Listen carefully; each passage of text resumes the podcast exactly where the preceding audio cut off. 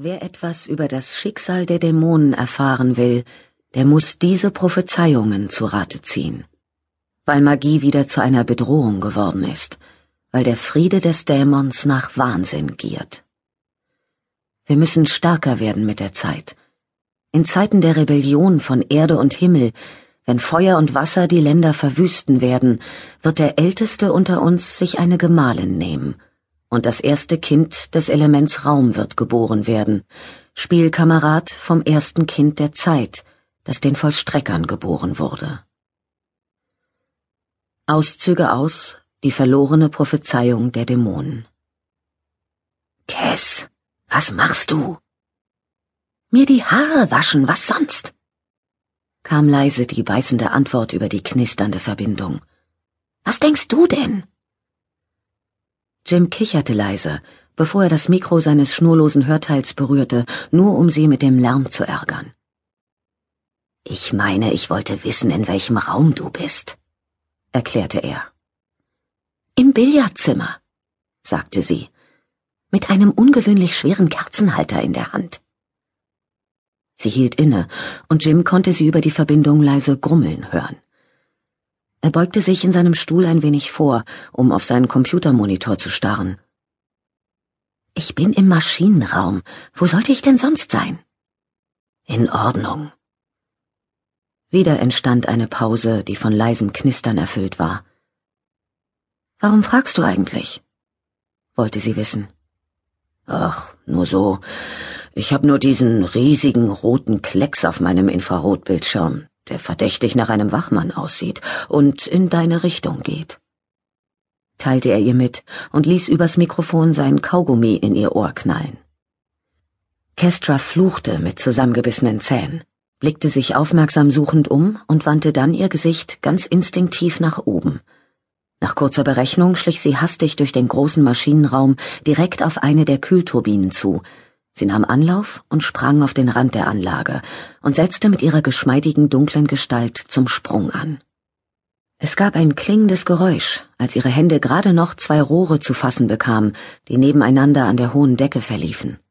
Augenblicklich begann sie hin und her zu schaukeln, bis sie ihre Beine über die Rohrleitungen schwingen konnte.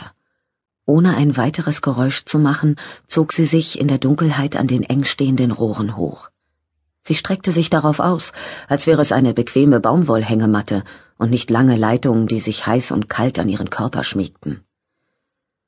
Sobald sie sich in der Dunkelheit an einem Platz in Sicherheit gebracht hatte, wo neun von zehn privaten Sicherheitskräften nicht nachschauen würden, blieb ihr nichts anderes übrig, als abzuwarten.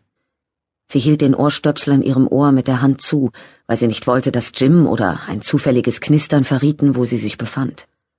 Der Wachmann ließ nicht lange auf sich warten.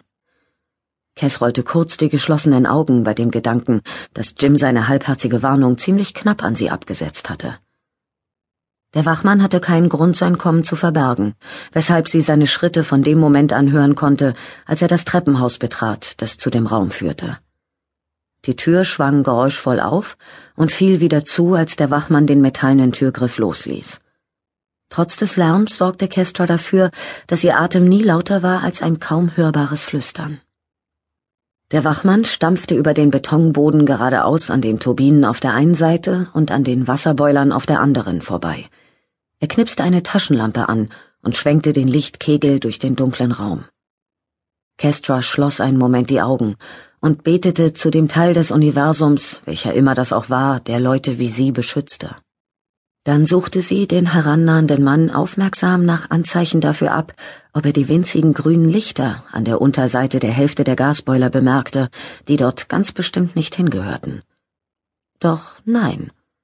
Er ging zur gegenüberliegenden Wand, drehte sich um und ging denselben Weg wieder zurück. Zweimal ging er in einem Abstand von nur 30 Zentimetern an ihr vorbei, doch er blickte nicht nach oben. Mit einem geräuschvollen Knall verschwand er hinter der Kellertür, und seine schweren Schritte hallten wieder, als er die Treppe hinaufstieg. Kestra seufzte erleichtert auf. Nachdem sie sicher war, dass sich der Wachmann weit genug entfernt hatte und bestimmt so bald nicht zurückkommen würde, zwängte sie sich aus ihrem provisorischen Versteck hervor. Sie legte ihre Unterarme auf zwei schmale Rohre, und indem sie diese wie zwei parallele Holmen benutzte, schwang sie die Beine herunter. Sie ließ los, machte einen Überschlag und landete sicher auf dem staubigen Boden des Lagerhauses. Sie widerstand der Gewohnheit, eine Verbeugung zu machen wie ein Turner, und wischte sich über die schweißbedeckte Stirn, wobei sie Staub und Schmutz von den Rohren darauf verschmierte, und richtete dann ihre Aufmerksamkeit auf ihr Kommunikationssystem und ihren besserwisserischen Partner.